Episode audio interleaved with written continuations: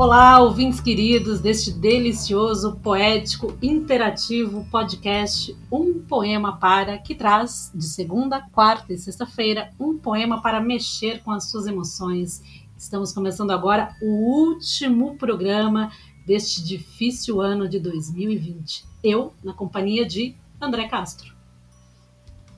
E aí, minha querida Olga de Favari. Olá, ouvintes fiéis do nosso Um Poema Para. Chegamos ao episódio 150. E se fizer as contas direitinho, tem mais de 150, né? Porque lá no, no começo da nossa programação, a gente levava episódios duplos, né? Dois episódios por dia, e que ali sobrescreviam algumas, alguns números. Mas digamos que vamos fechar 2020 com 150 episódios numerados do seu Um Poema Para. E nós nem combinamos, né?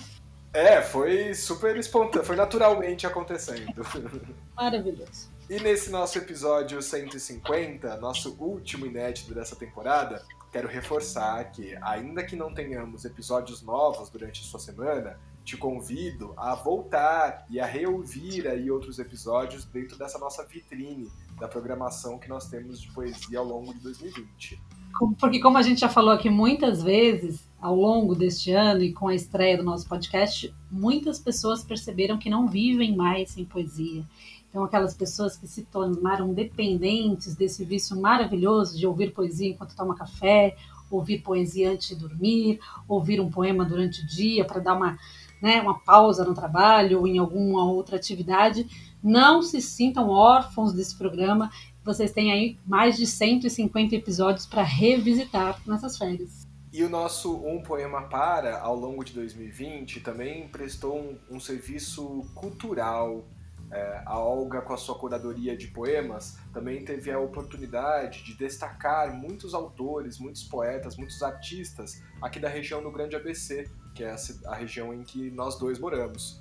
É, Olga, compartilha com a gente um pouco aí de como é que foi essa sua imersão, tanto pela cultura é, da região e mais especificamente nesse contato com os poetas aqui do nosso Grande ABC.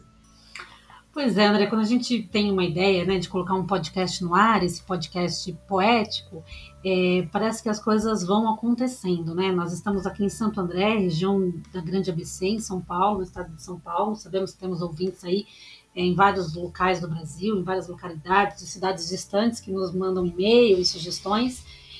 E essa galera do ABC, com quem eu tenho contato já faz algum tempo, por pesquisas que eu já fiz na região e, e essa aproximação com esse entorno cultural da cidade, que é bastante vivo e bastante pulsante aqui na região do ABC, é, é muito bom para a gente, né, para mim, poder trazer é, à tona esses, esses poetas, esses artistas e, e, e mostrar para o Brasil todo que essa região é muito frutífera, a gente costuma falar dessa safra, né? É, eu uso sempre essa, essa linguagem da, de frutífera para dizer como as coisas estão é, acontecendo aqui no ABC, né?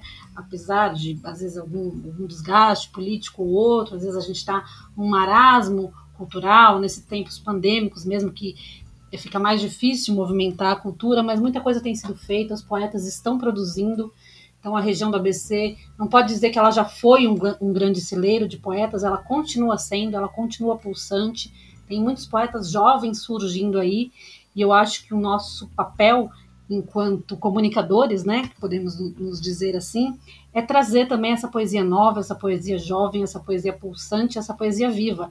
É claro que nós vamos sempre revisitar, né, Fernando Pessoa, Olavo Bilac, Ferreira Goulart, Manuel de Barros, Manuel Bandeira, Cecília Meirelles, enfim, Clarice, que sempre serão tão importantes na nossa cultura.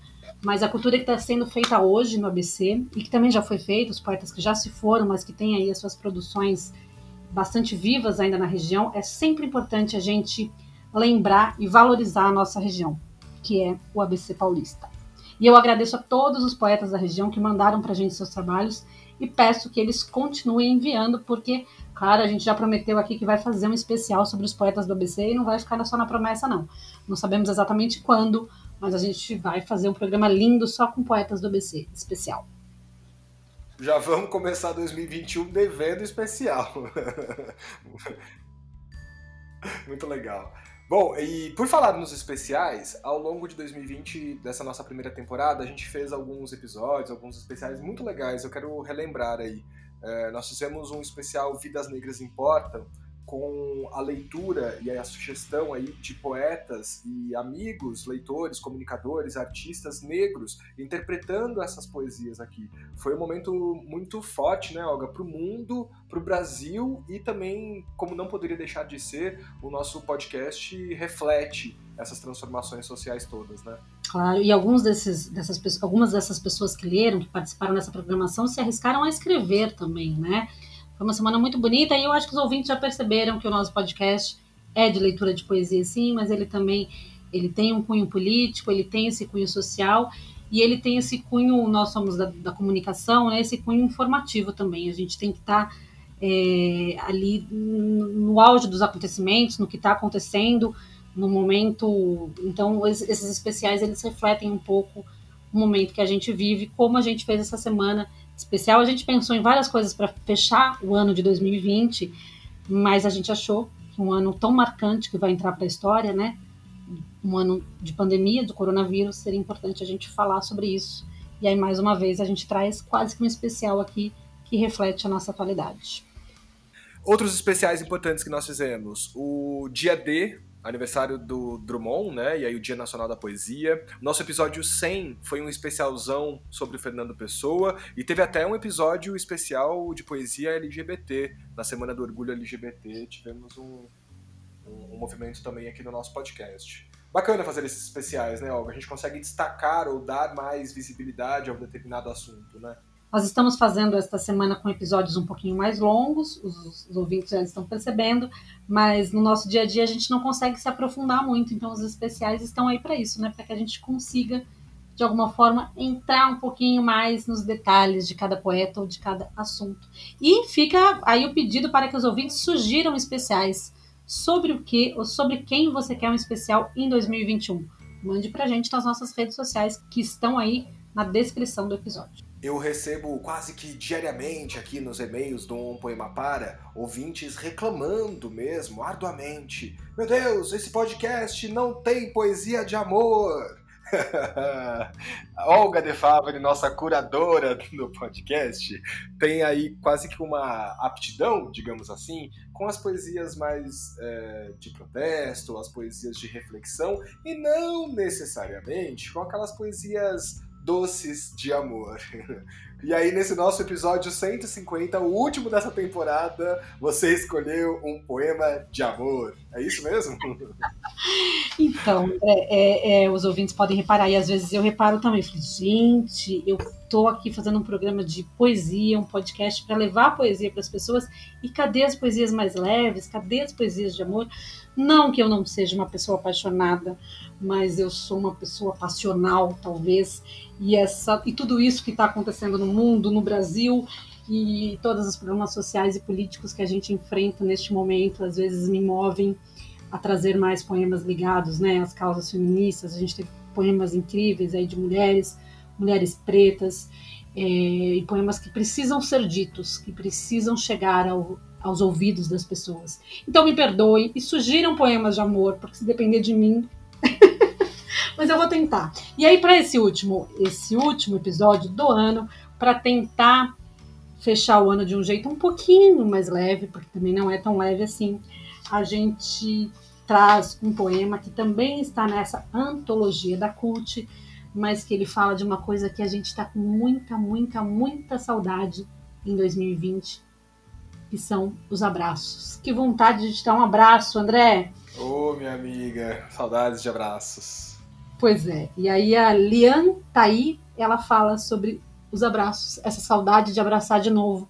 E a gente vai fechar o ano com essa reflexão, mandando aqui um enorme abraço para todos os nossos ouvintes, para todas aquelas pessoas que compartilharam cada episódio da nossa programação, indicou para um amigo e fez com que a gente se motivasse cada dia mais, vendo lá a nossa audiência subir para trazer mais poesia para vocês e incentivando então o nosso podcast a continuar no ar Fique aqui o nosso carinhoso abraço para vocês, que a gente possa levar muito mais poesias para vocês no próximo ano.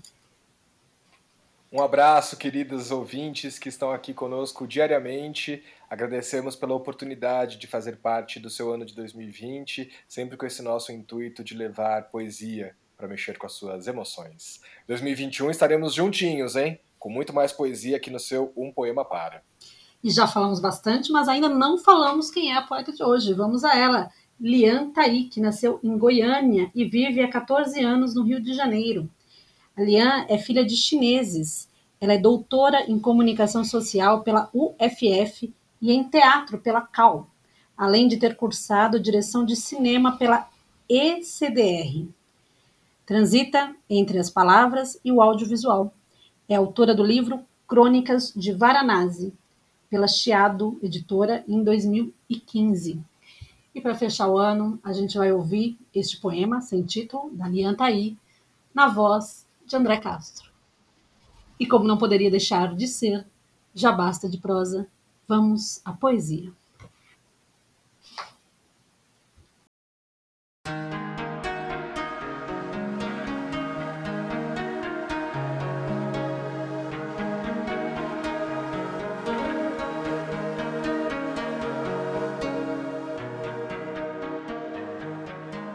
A gente vai se abraçar de novo. Eu juro. A gente vai se abraçar de novo, sem medo, sem máscara. A gente vai pra rua de mãos dadas para dizer que estamos curados dessa doença de achar que somos separados e que direitos podem ser privados. A gente vai ocupar as ruas de novo. A gente vai ocupar as ruas de povo, de arte, de poesia. Mas todo mundo vai ter casa para voltar. E ninguém vai precisar bater panela porque não vai sobrar panela vazia. A gente vai se abraçar de novo. Eu sei. A gente vai se abraçar sem nojo, sem ressalvas. A gente vai entender que a cura é coletiva e que só o coletivo salva. E vai saber que se um perde, ninguém ganha. E nunca mais vai aceitar essa lógica tacanha da falsa meritocracia. Desde quando herança é mérito? Desde quando cor de pele é mérito? Desde quando é mérito ser filho, neto, bisneto de ladrão, colonizador, escravocrata? Por que se importar com o vírus só quando ele te mata? A gente vai se abraçar de novo, eu juro.